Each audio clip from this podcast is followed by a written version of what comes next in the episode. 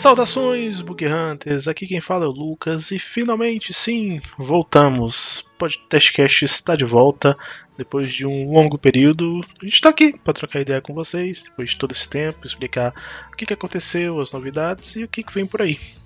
Exatamente, galera.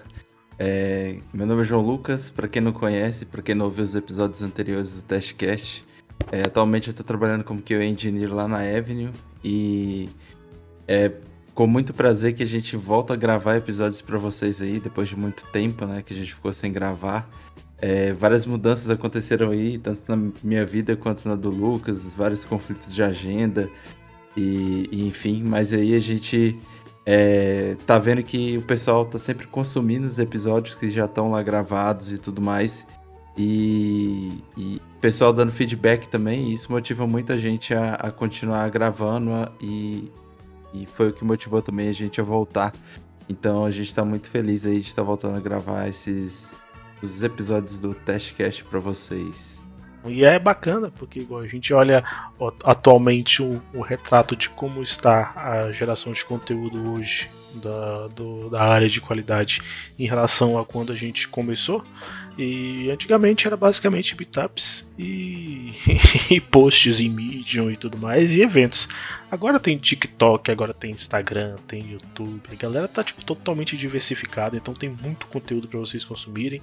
E a gente se sente até um pouco mais confortável de não necessariamente ter que fazer testcast sempre, de fazer toda semana, todo mês ou num período muito curto, porque que, primeiramente a gente já tem o podcast lá, que continua lá salvo, continua lá possível, sendo possível de ser acessado, e hoje em dia tem muitos lugares, muitas fontes.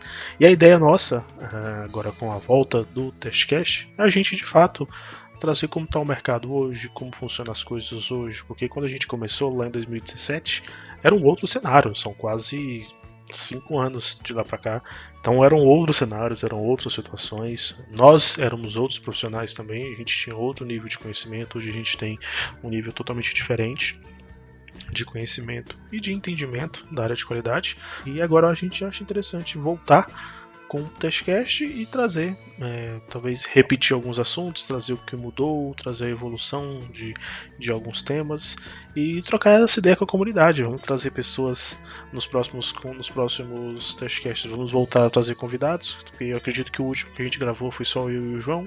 Esse agora também será só eu e o João, mas no, no futuro aí não muito distante a gente vai trazer novos convidados. Exatamente. E o interessante também foi ver nesse período que, apesar de terem chegado várias outras formas de conteúdo e ter aparecido muita gente, né, produzindo conteúdo sobre teste de qualidade, o... foi legal ver o, o conteúdo envelhecendo e o qual a parte dele que envelheceu e a parte dele que continuou relevante, né? E isso é muito legal, você vê que, tipo, diariamente tem pessoas ainda escutando os episódios e tudo e extraindo informações úteis daquilo. Então, é, bora lá. E esse episódio vai ser da hora.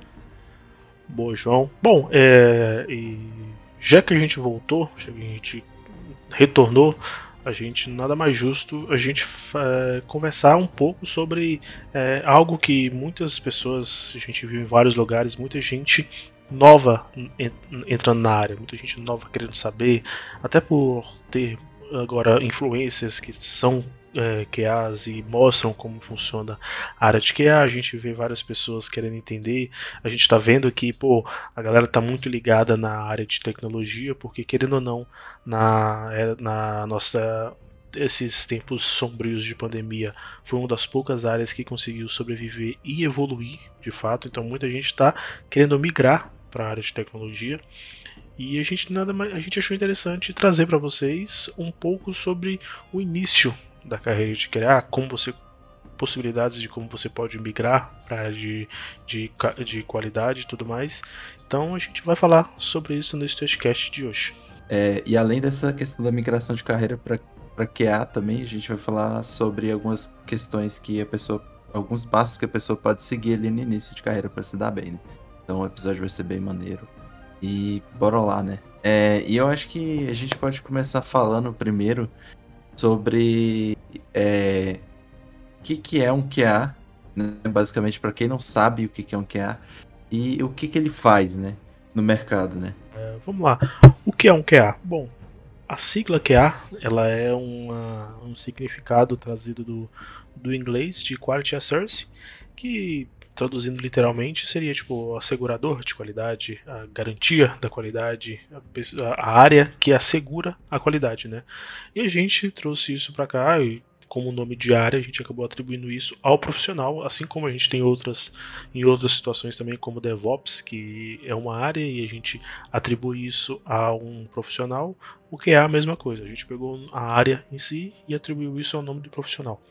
E se a gente for olhar na evolu durante a evolução a área de qualidade, a gente já teve alguns outros nomes, já teve o analista de teste, já teve o. Tinha outro nome que eu me esqueci agora, mas são todas evoluções desses termos. E a gente, se a gente voltar um tempo atrás, na, quando a atuação principal era muito voltada na parte de metodologias mais tradicionais e tudo mais, a gente é, tinha esses nomes de analista de teste, testador e tudo mais. Isso acabou evoluindo hoje. Hoje o termo mais comum é, é o QA. Lógico que em alguns lugares ainda se escuta muito falar de tester, de testador e tudo mais, mas o QA sim é a evolução e a, o nome, digamos, que a gente pode agrupar todos esses profissionais.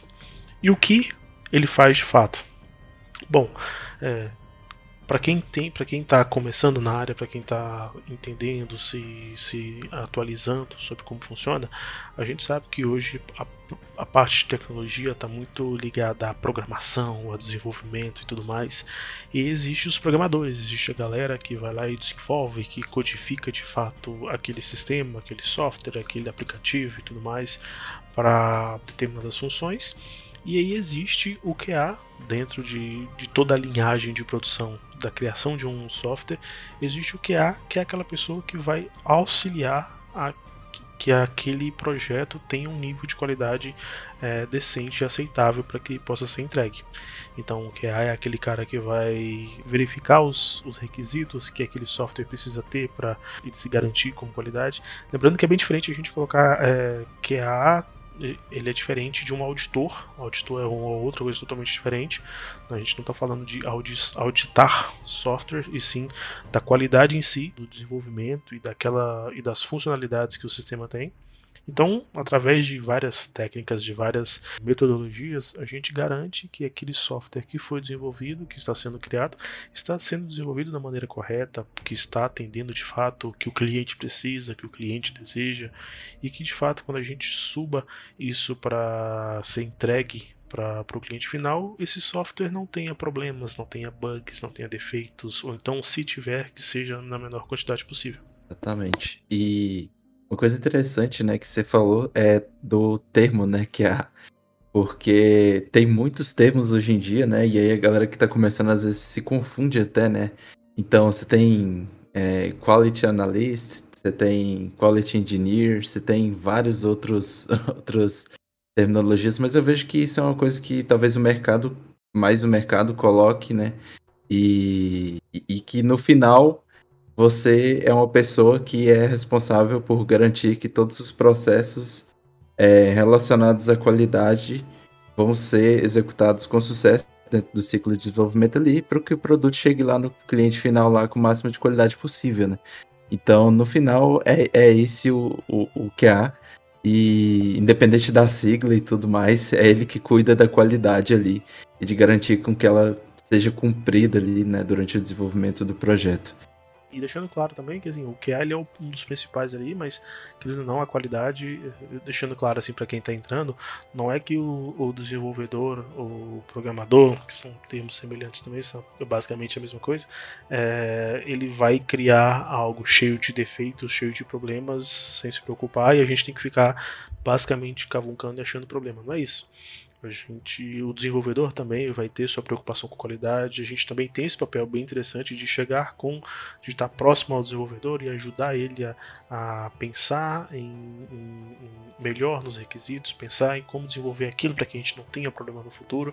Então, querendo ou não, a gente tem um trabalho ali anterior também de, de trabalhar junto ao desenvolvedor, até o pessoal que são a galera que cria os requisitos iniciais pro, de um sistema, a gente está ali junto para ajudar a mitigar esses, esses possíveis problemas para que chegue, não chegue no final a gente fique basicamente catando bug de um processo que a gente normalmente não participou. A gente normalmente não, a gente é, naturalmente acabou não participando e aí chega basicamente aquele bloco, de, aquele bloquinho ali, um sistema no qual a gente tem que ficar cavucando e testando, mexendo e achando bug e basicamente registrando bug para as pessoas corrigirem. Então, tipo, o nosso trabalho ele é bem mais amplo, desde o início até a entrega. A gente tem que estar tá ali super envolvido para evitar que isso aconteça. Exatamente. E uma, um ponto interessante também é que essa questão do, que a ele tá atuando mais no fim do ciclo de desenvolvimento, ele vem muito da das metodologias de desenvolvimento tradicionais, né? Então, antigamente, tipo assim, o mercado de QA ele mudou muito ao longo do tempo, né? Então, antigamente você tinha um processo de desenvolvimento de software que se chamava processo cascata, onde você tinha cada etapa do, do, do, desenvolvimento, então você tinha escrita de requisitos, design, é, validação, entrega e manutenção e tudo mais do software, você tinha essas etapas bem divididas e uma etapa só começava quando a outra, a anterior, terminasse, né? E isso gerava meio que uma segregação e, e, e, um custo muito grande, né? Porque, por exemplo, ah, o, o QA só atuava depois que o software estava totalmente desenvolvido e que tinha um pacote para ele testar. Então ele não acabava não atuando nas outras fases anteriores, né, do desenvolvimento do software, o que é extremamente importante ele ter feito, né? E isso acabou também gerando uma, uma ideia de que o QA ele é rival do desenvolvedor, né? Então, tipo assim, ah, o desenvolvedor ele codificou esse pacote aqui que tá todo fechado para testar. Eu testei, achei vários bugs e aí devolvi para ele, ele foi, desenvolveu, fechou de novo, voltou. Eu fui testar de novo, achei bugs e aí ficava nesse ciclo é gastar muito dinheiro e muita paciência de muita gente e, e acabava criando um desgaste ali entre os membros da equipe, entre o que é desenvolvedor, né? E isso foi mudando é, à medida que as metodologias, os métodos ágeis, né, de desenvolvimento foram surgindo e o que ele tomou mais um papel de, igual você falou, tá atuando desde o início do ciclo de vida de desenvolvimento. Então, ah, desde o momento em que é, são levantadas as necessidades de negócio para aquele sistema ali, o que é tá ali do lado da pessoa que levanta, para verificar se, se aquilo ali está sendo bem documentado, se os requisitos estão claros, é, se tem alguma coisa para ser adicionada ali a mais, se vai ter algum impacto, algum risco no negócio ali que o, que o é, pessoa de negócio que está levantando os requisitos não está vendo e tudo mais, é, passando para o lado do desenvolvimento, porque ele atua muito próximo ao desenvolvedor hoje em dia. Então, apoia ele na escrita de testes, é, ajuda ele a pensar em cenários, ajuda ele a, a, clarificar o entendimento dele ali sobre aquelas regras de negócio que estão descritas ali nos requisitos e tudo mais. É, na escrita de testes automatizados também, é o que atua muito, né? Então, e, e, até mesmo no processo de entrega, né? Então, por exemplo, enquanto o software está sendo desenvolvido, o está pensando em métricas de negócio que vão, que podem ser medidas quando aquele software foi entregue para ver se aquela funcionalidade vai ter o efeito esperado ou não, e já pode correr atrás da implementação dessas métricas e tudo mais. Então, o papel do QA hoje em dia ele é bem mais amplo e ele está permeando todo o fluxo de desenvolvimento e não só o final ali, né? Igual você falou. Então, essa é a principal diferença que, que eu vejo, assim, que teve na, na, na mudança, né, da, do paradigma tradicional pro ágil, assim, né? E, e que o papel do QA ele ficou mais amplo e, consequentemente, mais importante, né, dentro dos times, né? À medida que as empresas vão ficando mais complexas, os negócios vão ficando mais complexos e cada vez mais é exigido mais agilidade para entregar e ao mesmo tempo, para você manter uma qualidade, você tem que ter um processo muito bem estruturado e uma pessoa de, de, de QA, né, de qualidade ali, para cuidar desses aspectos aí. Isso aí, João falou. É, e pensando hoje, a gente coloca muito dentro do, do cenário do mercado hoje, dentro de todas essas informações que a gente passou para vocês, é, o que, como que a pandemia no meio disso tudo, acabou influenciando o mercado de qualidade de, de QA e de tecnologia. Bom, acredito que, é, galera, você que está ouvindo esse, esse, podcast, você é, está interessado na área de tecnologia, então você já está entendendo que é, foi um mercado que conseguiu aquecer ainda mais e evoluir ainda mais pelo fato de que hoje a gente tem muita liberdade para se trabalhar de home office sem problema nenhum. Uh, a gente sabe que nosso trabalho é possível ser feito de casa, a gente não necessariamente precisa estar indo ao trabalho. Então isso facilita bastante, porque isso consequentemente é, gerou menos, é, menores custos para as empresas, menor estresse para os trabalhadores. Então foi um, um, movimento que a pandemia criou. A gente sabe que a gente não pode tentar pensar que a pandemia é, foi algo bom, isso não, não existe nenhuma possibilidade de pensar nisso, mas se existiu alguma coisa em que é, houve uma evolução no, no mercado com a pandemia foi essa questão de trabalho home office, de você poder trabalhar de casa, de você ter essa condição de acordar e simplesmente trabalhar sem precisar mais de transporte, sem precisar mais de, de, de se deslocar. E isso foi bacana porque é, evoluiu e aumentou a quantidade de vagas, porque as empresas puderam aquecer ainda mais o, o, o mercado, aquecer as suas entregas e tudo mais, e isso faz com que ela consiga contratar mais pessoas, porque antes havia um centro de custo, havia uma quantidade de dinheiro X para as contratações, e agora essa empresa não necessariamente tem que ficar pagando infraestrutura, tem que pagar uma, um aluguel, não tem que pagar locação e tudo mais, agora ela pode investir isso em, em, contratações. Então, isso acaba fazendo com que é, a demanda aumente, os custos diminuem e faz com que as empresas consigam contratar mais pessoas. E em contramão, nós, como profissionais de qualidade, temos a possibilidade de trabalhar de casa, ter mais conforto, ter mais tranquilidade e ter, em muitos casos, é, condições de trabalho até melhores, de questões financeiras, questões de, de empresa, ou como a empresa oferece para a gente é, pacotes de benefícios, conforto do trabalho e tudo mais, auxílios para home office. Então, tipo, a pandemia conseguiu ajudar e evoluir isso para os profissionais, profissionais que conseguem trabalhar de casa e atuar dentro da sua própria do seu home studio, dentro do seu do lugar onde vive. E a pandemia também é, surgiram diversas vagas assim e todo dia tem vaga de QA aí, então eu vejo que o mercado está super aquecido, né?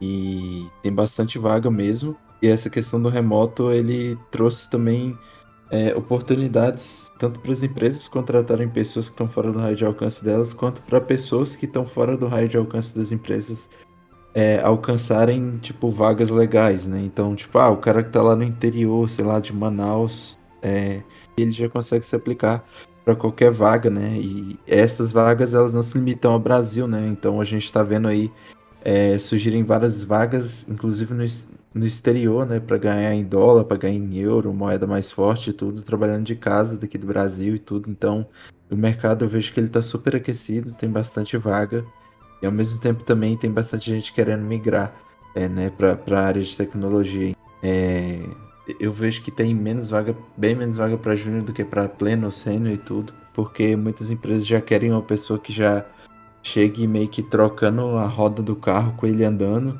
e já consiga pegar as coisas rápido. Mas eu vejo que ainda assim é, tem várias vagas de, de para QA Júnior e eu falo que dá sim para conseguir um, um, emprego legal.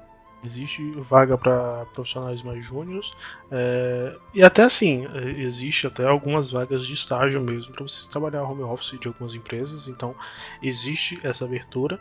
É, mas como o João falou, as existem mais vagas para galera mais pleno, mais sênior que já consegue entrar e, e já começar a jogar o jogo.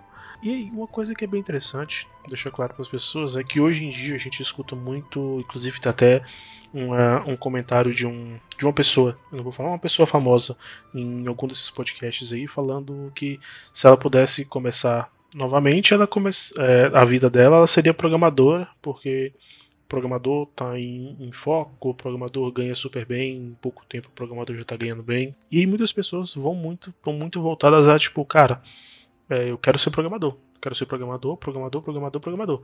E é bem interessante. Eu estava lendo um estudo de que é, nos próximos cinco anos o Brasil vai abrir aproximadamente de 300 a 400 mil vagas de, na área de tecnologia e nesses próximos cinco anos a gente vai formar menos de 80 mil pessoas para comportar essas vagas. Então, querendo ou não, a gente vai ter uma alta demanda, a gente vai ter uma alta procura de profissionais.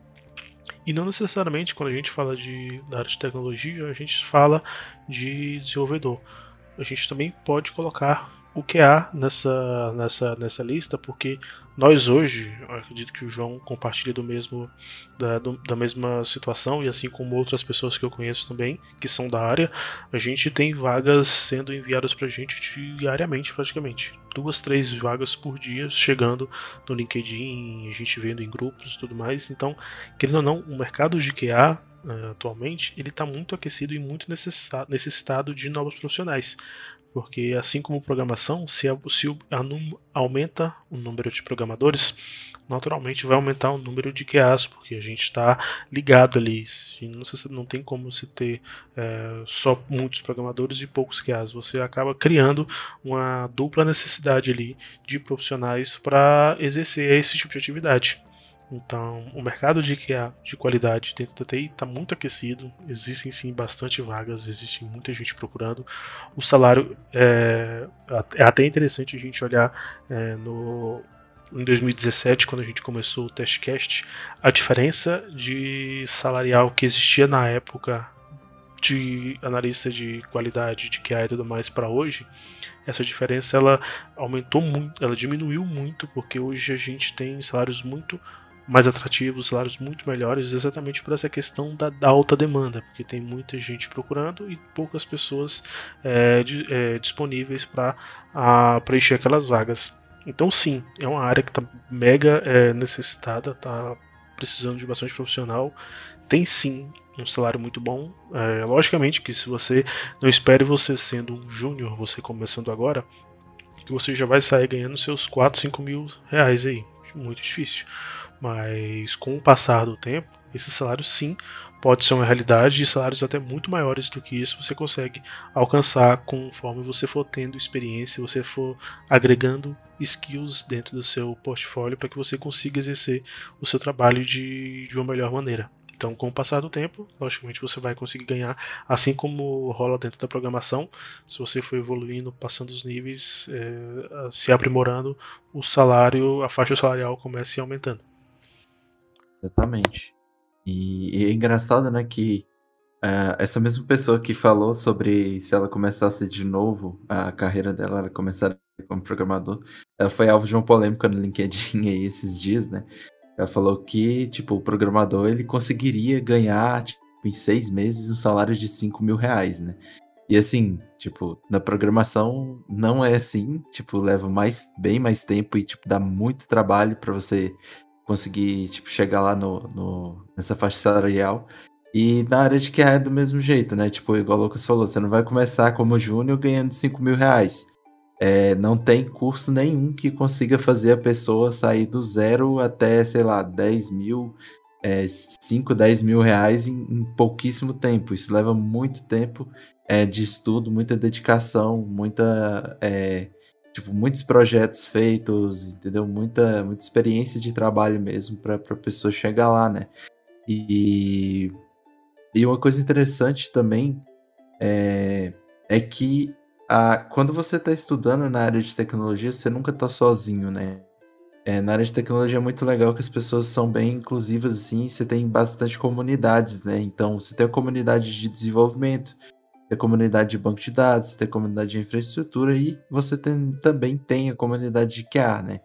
Então, é, a comunidade de QA é bem grande, você tem muita gente que produz um conteúdo muito legal de graça e que dá até mentoria e tudo mais, você consegue aprender muita coisa de graça e, e por falta de suporte não vai ser, né, que você não vai evoluir. Então, a pessoa que está iniciando, ela tem muitas fontes de conteúdo para consultar e, e, é bastante legal mesmo, né? E ela vai ter todo o suporte ali para que, com todo esforço ali, e, enfim, vários projetos executados e suor mesmo, ela consiga é, chegar ali na, na faixa salarial que ela quer, né?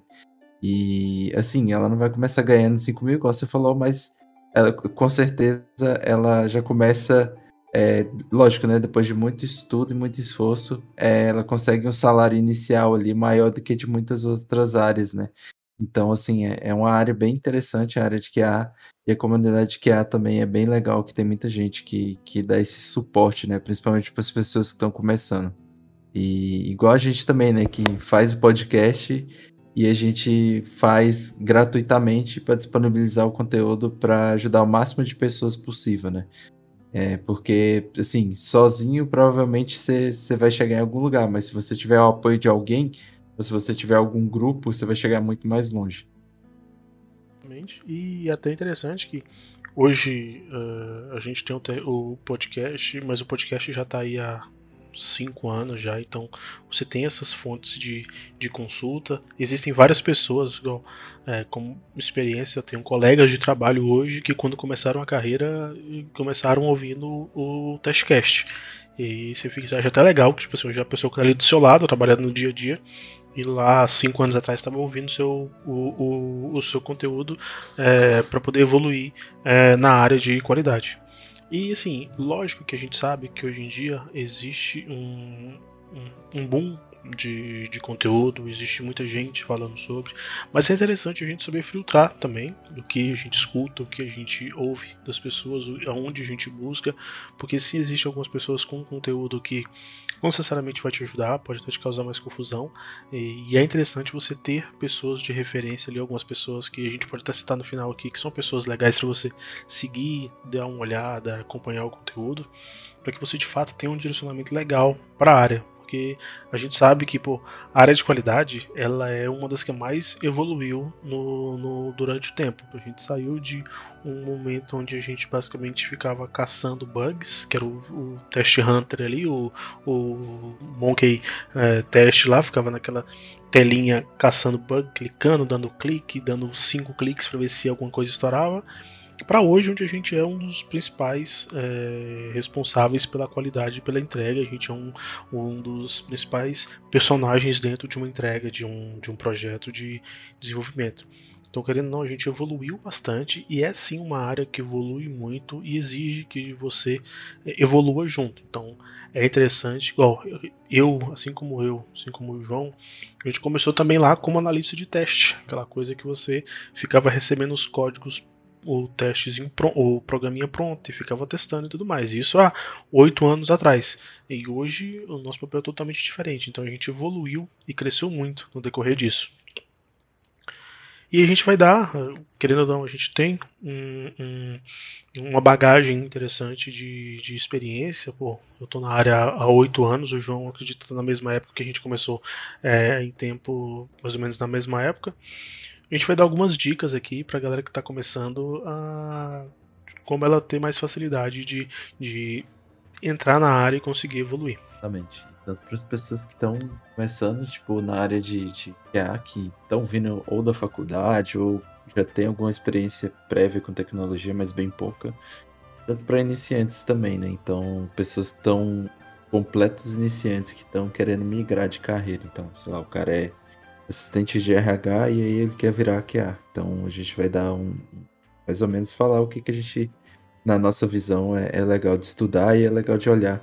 É, é mais um guideline, assim, é para a pessoa seguir e, e, se orientar sobre o que, que ela deve estudar, o que, que ela deve olhar para ela ter um bom começo, assim, na carreira. Né? E, e, aliado a isso, João, é, quem começar agora vai ver muito, vai ouvir e vai ver muita coisa relacionada à automação. Ah, eu vi que automação, eu vi negócio de automação de teste, a pessoa vai querer, vai, tipo, vai ver muito, você vai ver muito esse conteúdo. E hoje, sim, nos últimos, hoje, não só hoje, mas nos últimos três ou quatro anos, existe um movimento muito grande dessa evolução da parte de automação. Quer você conseguir fazer é, um script onde você consiga automatizar testes, em vez de você ter que ficar clicando toda vez naquele projeto, abrindo, fazendo um cadastro, fazendo uma alteração. Você vai criar um script que vai fazer aquilo automático para você e vai validar se está funcionando. Se estiver dando algum erro, ele vai mostrar e você vai exigir menos tempo e menos trabalho de você, porque em algumas situações, em alguns sistemas, você tem 100, é, 50, 30 25 cadastros para você fazer, você ia demorar semanas para poder fazer todos aqueles testes.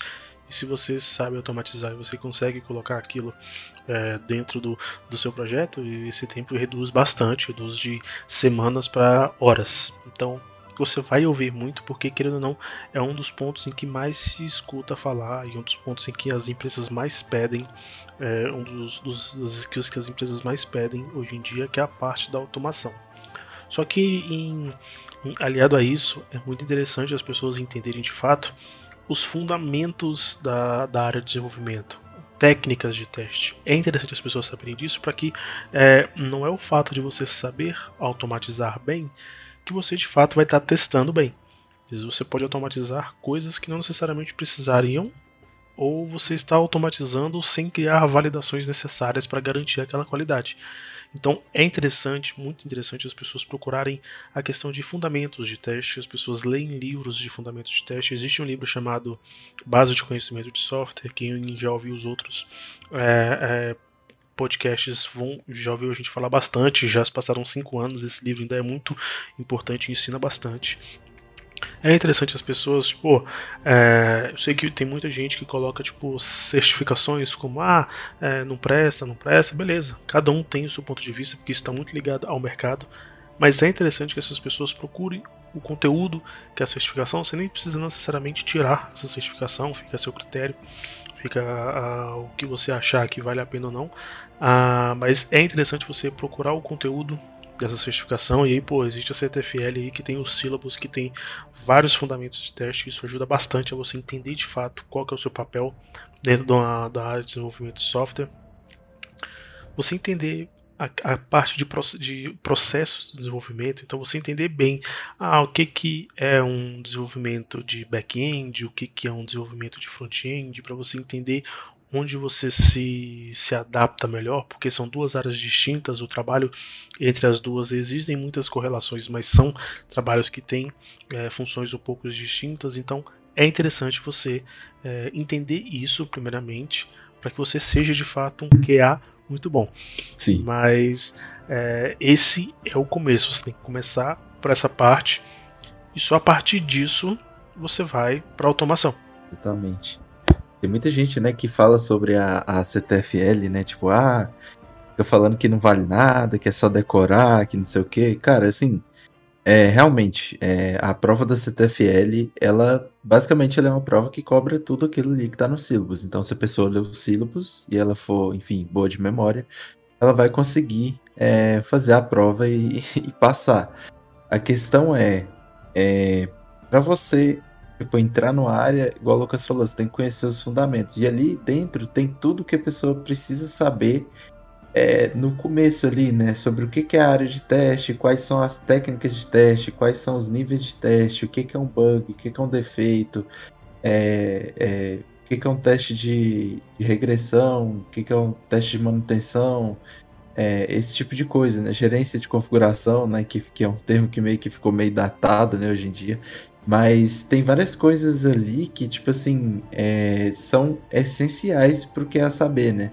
E, e ele é lógico, né? Tipo assim, você ter a CTFL, isso é opcional. Por exemplo, ah, é, tem mercados igual de Brasília que exigem muito certificação para você preencher algumas vagas, até porque lá eles trabalham com licitação, então às vezes a licitação fala, ah, preciso de 30 QAs com a certificação tal, né?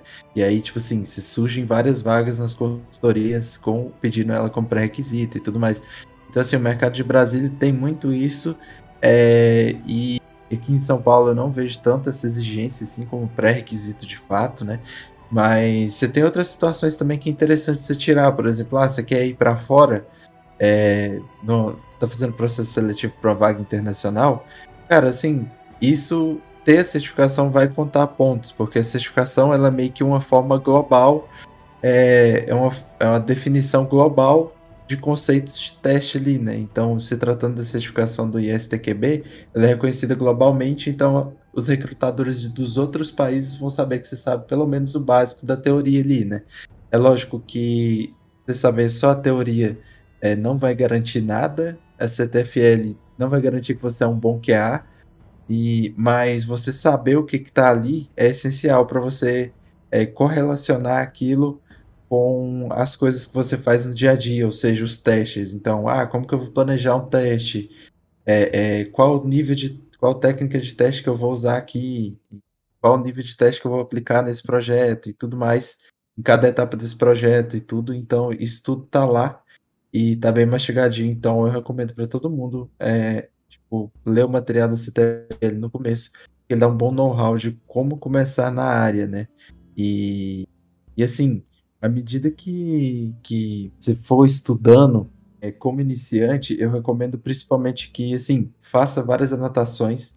Então, sei lá, tá lendo o CTFL ou qualquer outro livro de fundamentos de teste. É, faça anotações, é, pesquise mais a fundo sobre aquilo. E assim que você for pesquisando e for entendendo as coisas, documente isso. Né? Documente, é, escreva artigos sobre o, sobre o tema, posta no LinkedIn, porque isso, de certa forma, vai criando um portfólio é, vai, vai ser adicionado no seu portfólio, né? Então, por exemplo, quando o recrutador entra lá no seu LinkedIn e vê que você tipo, publicou vários artigos que tiveram uma repercussão legal, que foram bem escritos e que estão expressando aqueles conceitos ali de uma forma legal, pô, isso vai, vai ser um diferencial, né? Principalmente se for é, pensar em primeira vaga, né? Então, tipo, ah, o cara nunca, nunca trabalhou com teste, mas ele escreveu vários artigos legais, ele está interessado em aprender, ele sabe mesmo os conceitos de teste, qualidade e tudo. Então vamos dar oportunidade para ele. Então, tipo assim, à medida que for estudando, sempre documente e anote. Pode ser artigo do Medium, pode ser em repositório do GitHub mesmo, você documentando ali tudo que você está aprendendo. Mesmo que seja de, de, de teoria, tá? De, de, fundamentos de teste de software. É, é muito importante esse processo de, tipo, você vai estudando e vai documentando. Vai estudando e vai documentando. E aí, é, é complicado, assim, para uma pessoa que está começando, que não tem experiência prévia, né, na área, é saber como que vai correlacionar aquilo no dia a dia, né? Mas ela saber o conceito, à medida que ela for entrando nos, nos, nos no dia a dia ali do, do, do QA, a pessoa vai saber reconhecer é, os conceitos ali dentro e vai saber aplicar, né?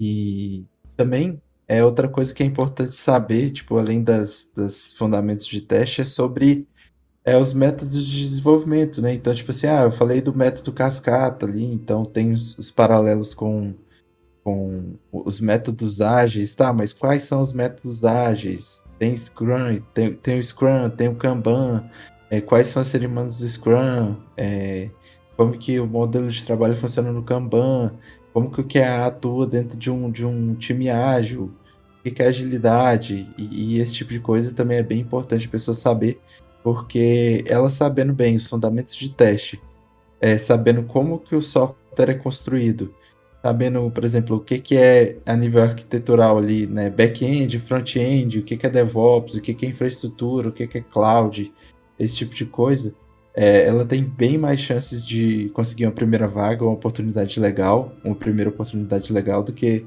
é, uma pessoa que não sabe isso, né, e que não não está preparado nesse sentido. Um ponto que é bem interessante para quando está começando, você que vai começar agora, a, a certificação CTFL ela pode ajudar como um, um desempate. Acredito que muitos é, avaliadores podem olhar aquilo como critério de desempate para você com a, a, certificação com, entre uma pessoa que não tem essa certificação. Então, talvez você ganhe esse espaço inicial ali por, querendo ou não, você já ter pelo menos algo que garanta que você sabe os fundamentos. Lógico que isso não é uma regra, não vai funcionar para sempre, mas pode ser algo que pode ajudar no início. É, e, e, outro ponto também, que é bem interessante para as pessoas que, pô, como que eu vou me aplicar? O João deu vários insights bem legais.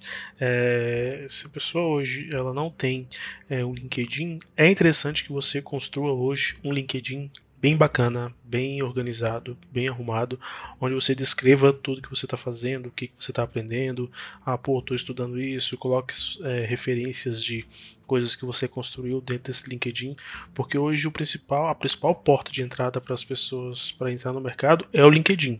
É, não é necessariamente currículo, lógico, indicação vale muito. Você ter uma pessoa que possa te indicar vale bastante, mas o LinkedIn hoje está lotado de pessoas à procura, então existe muitos hunters lá dentro.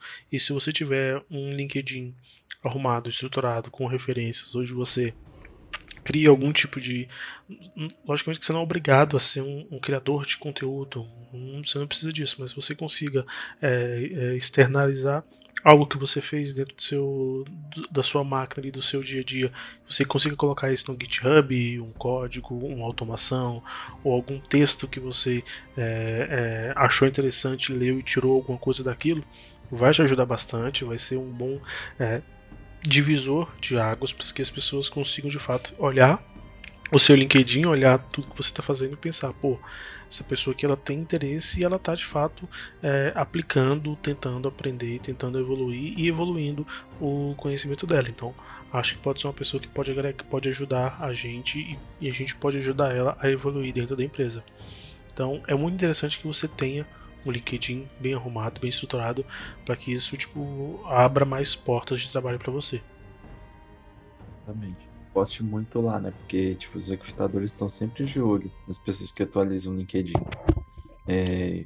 essa questão do da automação que você falou do, do código é bem interessante porque tipo às vezes muita gente iniciante fê, é, tantas pessoas que estão migrando de carreira, quanto as pessoas que já estão na faculdade, já teve um contato com o TI, estão querendo ir para QA, eu sempre pergunto, pô, mas é, onde que eu, como que eu começo a, dar automação, por onde que eu começo e tudo.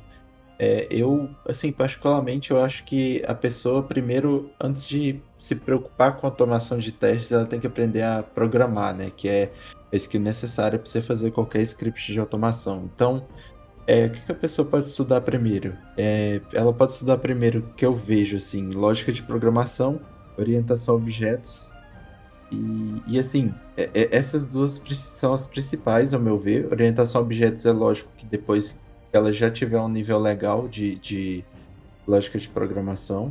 E fazer esses estudos usando uma linguagem de programação que te dê uma sensação de progresso legal, né? Então, uma linguagem mais com a curva de aprendizagem mais rápida, como por exemplo Python, JavaScript, geralmente elas dão essa sensação de progresso, né? Porque, cara, não existe nada mais frustrante do que você começar a, a programar, assim, eu vejo muita gente na faculdade, por exemplo, começando com, sei lá, é, Assembly e, tipo, umas, umas linguagens mais cabeludas, assim, C++, tipo, cara, é Java, Java, tipo, Java é mais, mais light que Assembly C++ e tudo, e tem muita faculdade que usa Java hoje em dia também para ensinar a programar, e é uma linguagem bastante usada no mercado, que é interessante saber, mas tem linguagens que a curva de aprendizagem é menor, então é, estudando lógica de programação é, e depois parte para orientação a objetos e tudo, usando essas linguagens que te dão uma, uma sensação de progresso melhor, e uma coisa que eu recomendo sempre a, as pessoas a fazer é ir naqueles sites de desafio de código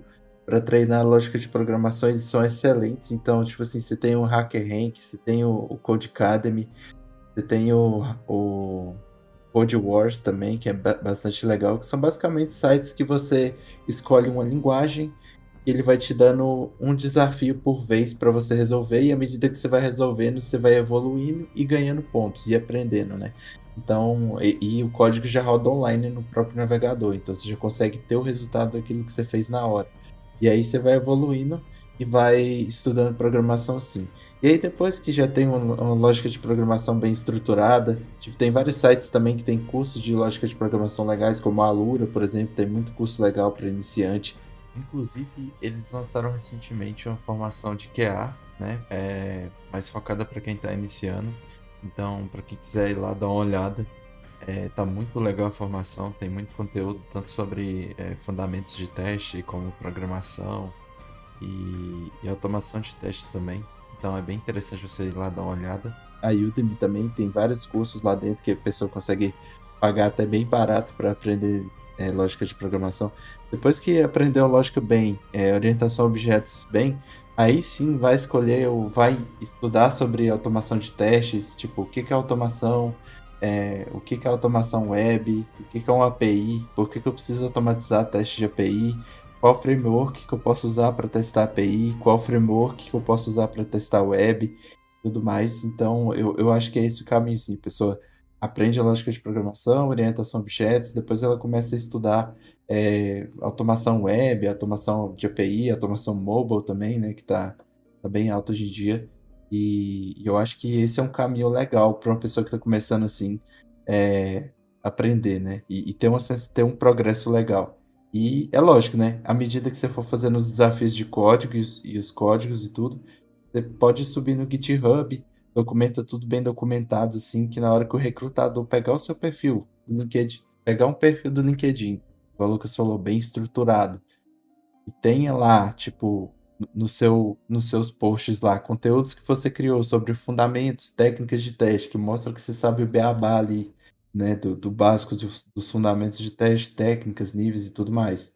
E quando ele pegar também e olhar, tipo, o seu GitHub e ver que você fez muitos projetos de automação e, e fez desafio de código e tudo mais, cara, é, a chance de você contra ser contratado é muito grande.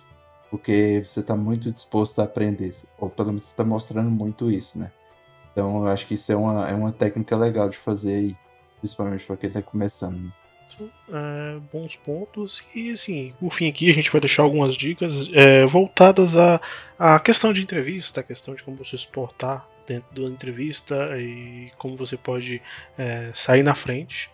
É, e um ponto que é bem interessante, pô, pô, Lucas, fui lá, consegui fazer. É, comecei na área de, de entendendo, comecei a, é, estudando os, o, os fundamentos e tudo mais. É, cheguei na hora da. Achei um, uma vaga, me apli, apliquei nessa vaga, é, ou fui chamado para essa vaga. Como que eu posso é, eu, me garantir na entrevista?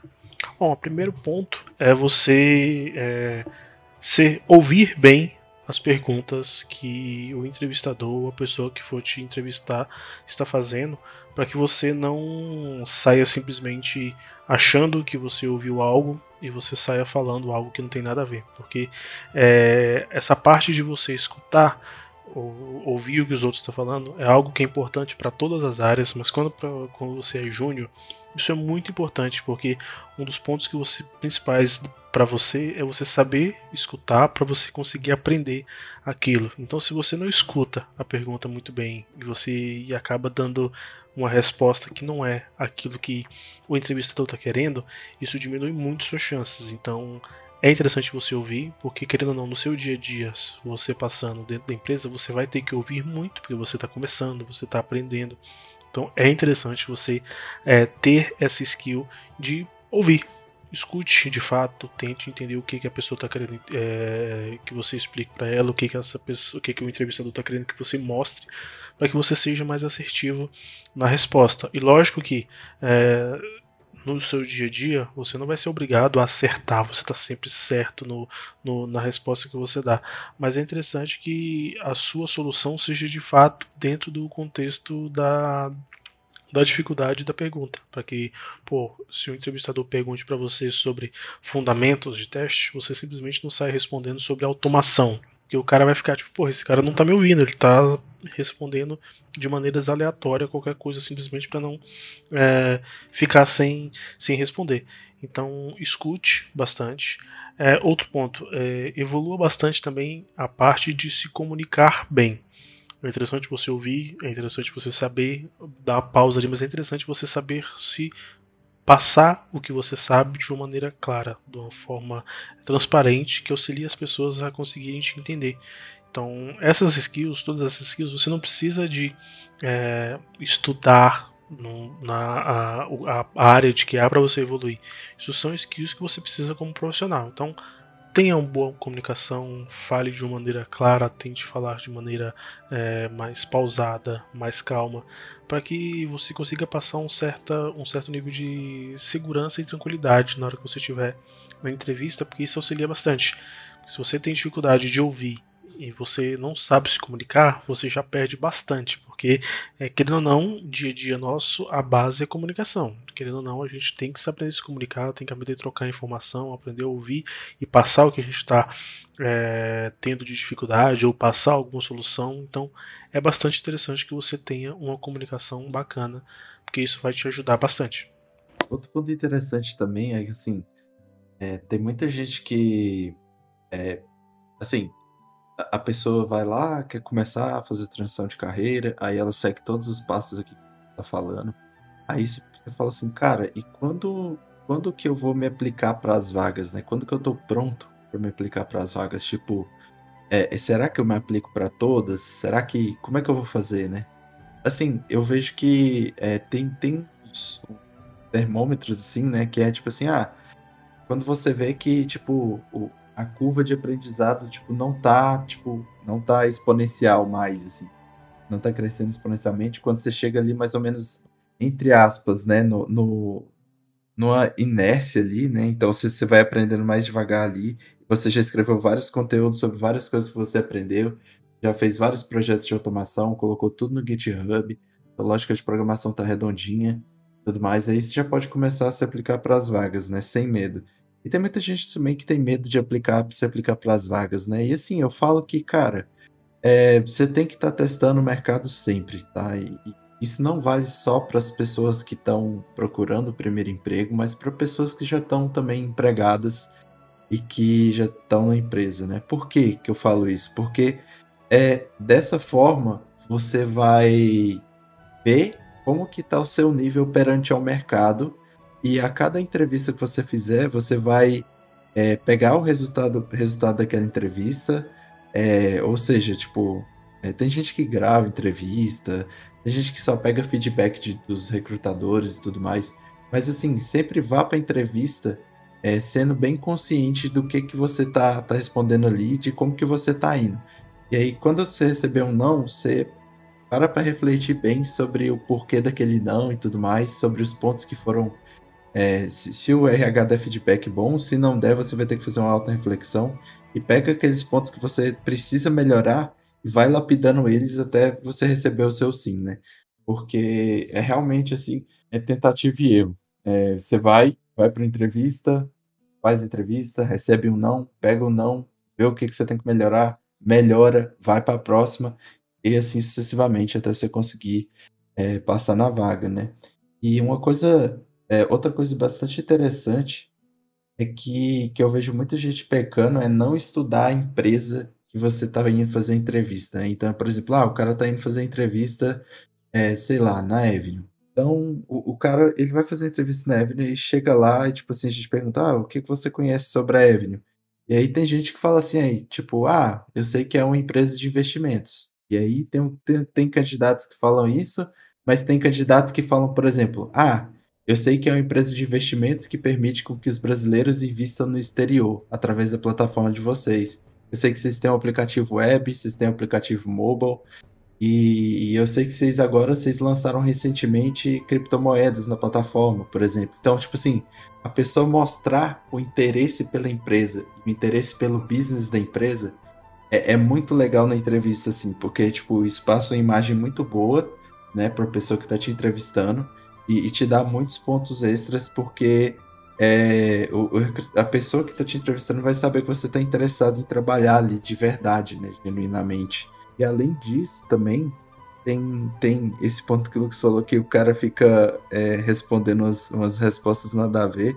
É engraçado porque geralmente nas entrevistas de TI, é, para você que nunca fez, geralmente ela tem várias fases, tá? Então, tipo, você tem as primeiras fases, que geralmente é um contato com o RH, depois você tem um teste técnico, depois você tem entrevista técnica, depois você tem entrevista gerencial, e aí depois você tem entrevista já com o seu time, né, para você conhecer as pessoas e tudo mais, e depois você recebe o sim ou não. Isso é o que geralmente acontece, não é uma regra, não está escrito em pedra, mas é o que geralmente acontece. E aí, é engraçado que as pessoas, elas esperam ouvir coisas diferentes, né? Então, por exemplo, é, a pessoa que está na entrevista com o gestor, ela geralmente tem que mostrar o quê? Como que ela, como pessoa que vai cuidar da qualidade de software, vai se posicionar dentro da empresa estrategicamente, a nível estratégico, para ajudar a garantir a qualidade de todos os produtos ali da empresa, ou pelo menos do produto do time que ela vai atuar. Como que ela vai contribuir estrategicamente para a empresa? E na entrevista técnica, eles estão esperando é, ouvir de você, lógico, seu conhecimento sobre teste, seu conhecimento sobre níveis, tipo de teste e tudo mais, mas sobre como que você vai aplicar aquele conhecimento técnico ali e como que você vai resolver os problemas técnicos da empresa, como você vai aplicar estratégias de automação, um determinado cenário e tudo mais. Então é legal a pessoa ir com esses dois discursos preparados. Então, como que ela vai contribuir estrategicamente para a empresa e tecnicamente também para a empresa, né? E ela tendo esse mindset desses dois vai evitar gafes de, por exemplo, ela falar sobre automação com o gestor. Tipo assim, o gestor não quer saber qual framework que você vai usar, se você vai usar Cypress, se você vai usar Selenium. Ele quer saber como que você vai contribuir estrategicamente ali com a empresa, os processos da empresa, como que você pretende implantar os processos, como que esses processos vão ajudar a empresa a evoluir e tudo mais. Então, isso aí com esses dois discursos alinhados é bem legal, assim, também, né, na hora das entrevistas. E outro parênteses bem interessante que eu queria abrir sobre a entrevista técnica é que muitas vezes nela é, você vai precisar explicar o projeto de automação que você elaborou no teste técnico, né? É, que geralmente o teste técnico o pessoal manda um desafio de automação para você fazer, seja web, seja API, seja mobile, dependendo da vaga. Então você tem que saber de fato o que você fez ali é, para explicar para o recrutador. Então, sempre que você pegar um teste técnico para fazer, é, faça tudo sozinha e e tente copiar o mínimo de código possível da internet, tá? Eu sei que é impossível, eu sei que muita gente copia um trecho de código ou outro ali, do Stack Overflow, de alguma soluçãozinha já pronta, mas tente fazer o máximo possível sozinho e que você vai ter bem mais autonomia na hora de você explicar o desafio técnico é, na entrevista técnica, né? E assim, faça o desafio técnico também com carinho, né? Então, faz um readme bem feito, é, use as melhores práticas né, de automação de testes no seu projeto e explique ali no README é, qual que é o propósito daquele projeto, quais foram os cenários que você automatizou, quais foram os conceitos que você usou na hora de implementar a automação e como que a pessoa pode instalar o projeto na máquina dela e rodar, né, na máquina dela. Então, como que a pessoa pode rodar dentro de um container Docker e tudo. Então, isso tudo faz muita diferença na hora do, do desafio técnico ali, né? E, e eu acho que é importante abrir esse parêntese porque muita gente só pega o desafio técnico, escreve qualquer código de automação de qualquer jeito lá, só para o teste passar e é isso aí. Mas não é bem assim, né? E acho importante abrir esse parêntese aqui também. Exatamente. É, e por fim, bom, a gente comentou, deu alguns pontos aqui que é bem interessante como você pode ter postura dentro da entrevista, a gente colocou alguns pontos dentro do time também. É, agora a gente vai deixar algumas dicas de, pô, é, onde eu busco conteúdo para evoluir essa, o conhecimento. E bom, primeiramente vocês estão ouvindo o Testcast, existem mais, acho que 17 episódios, a gente tem vários temas aí, muitos, muitos assuntos que a gente já passou ainda valem, alguns outros estão um pouco defasados, mas querendo ou não, tipo, não está totalmente defasado, tem muita coisa que é possível se aproveitar e se a, a, anexar no, no, no, seu, no seu conhecimento. É, existem vários grupos de WhatsApp que a gente eu e o João a gente tem alguns grupos e as pessoas compartilham muito conhecimento. O LinkedIn é uma fonte muito grande de conhecimento, onde você é, tem vários posts, várias pessoas publicando posts dentro do próprio LinkedIn ou dentro do Medium. O Medium está aí para você é, é, verificar a, as, a, a, posts e tudo mais. Ah, existem é, comunidades, pois existe a comunidade de Agile Testes que ainda está aí e ela já é uma comunidade que já está aí há bastante tempo. Você consegue de fato é, buscar bastante é, conhecimento. Uh, existem algumas pessoas, que eu posso citar algumas aqui, que vocês podem procurar em LinkedIn. E deixando claro, gente, a gente não faz jabá, tá? Que não é jabá, a gente não tá ganhando, a gente nem ganha nada pro testcast, a gente só, só, só faz porque a gente gosta. É, mas existem pessoas como pô, o Júlio de Lima, é um cara que tem bastante conteúdo, ele gera bastante conteúdo tanto no Instagram quanto no, no YouTube. Então é um, é um cara que dá para se buscar bastante coisa. É, existe o Vinícius Pessoni, que tem um, um, um Instagram bastante interessante sobre é, qualidade e técnicas de teste e tudo mais, então é legal você dar uma olhada nisso. Exatamente. Tem o, Tem o José Corrêa, da Iteracis, né, que está sempre contribuindo aí para a comunidade. Inclusive, ele tem vários cursos lá de preparatório para CTFL. Júlio também tem os cursos dele. O Pessoni também tem os cursos dele.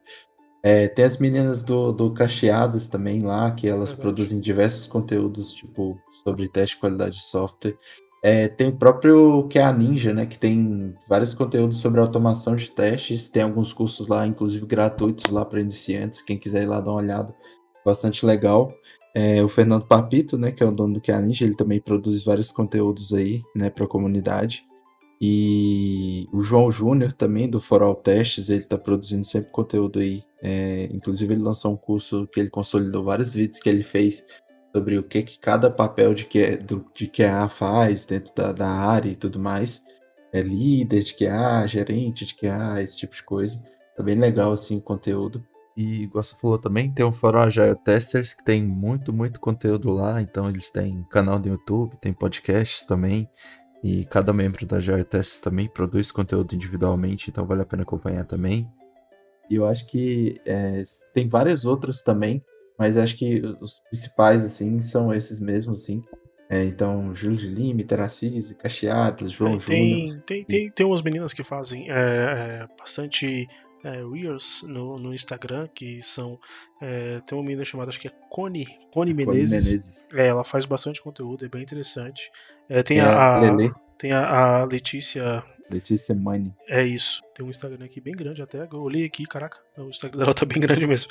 É, ah. Que ela posta bastante conteúdo, então é bem interessante vocês derem uma olhada. E, e, é bem legal, tipo, pô, mulheres também que querem é, aprender a área, é bem legal, elas passam uma visão bem interessante, bem bacana sobre o mercado. E, e é isso, e pô, a gente vai deixar nossos contatos, nós também somos é, uma pequena fonte de, de, de auxílio aí, quem precisar de alguma ajuda, quiser algum direcionamento, algum help, é só chamar a gente nas, re nas redes sociais. A gente tem LinkedIn. O LinkedIn é mais fácil de vocês me chamarem, que a gente é bem voltado para o LinkedIn, é bem, nosso LinkedIn é bem voltado para a parte profissional mesmo. Os outros a gente quase não atua com essa área, as outras redes sociais, mas o LinkedIn é um lugar onde a gente tem bastante coisa voltada para a parte profissional. Então, se você tiver dúvida, entre em contato com a gente, se precisar de alguma referência. Já teve gente que me mandou é, é, código, já me mandou é, script para poder dar uma olhada, ver como é que tá, mandou post para poder dar uma olhada, para dar um feedback. Então sinta-se à vontade, pode mandar que a gente não garante olhar na hora, não garante olhar todas as vezes, mas a gente sempre faz um esforçozinho para dar uma olhada, ajudar as pessoas para que mais gente é, entre na área, para a gente ter uma área ainda mais fortalecida e com melhores profissionais. Né? Exatamente. Então, muito obrigado aí para você que está ouvindo até agora. E saiba que a gente vai gravar mais episódios e tudo. É, a gente não promete tipo uma frequência tipo semanal e tudo mais, mas a gente vai estar tá sempre se esforçando aí para gravar mais conteúdos legais para você, para vocês. E igual o Lucas falou, é qualquer coisa é só chamar a gente lá no LinkedIn. Vamos deixar aí os links aí na descrição. E, e é isso aí. Muito obrigado e qualquer coisa é só chamar lá. E tchau, tchau.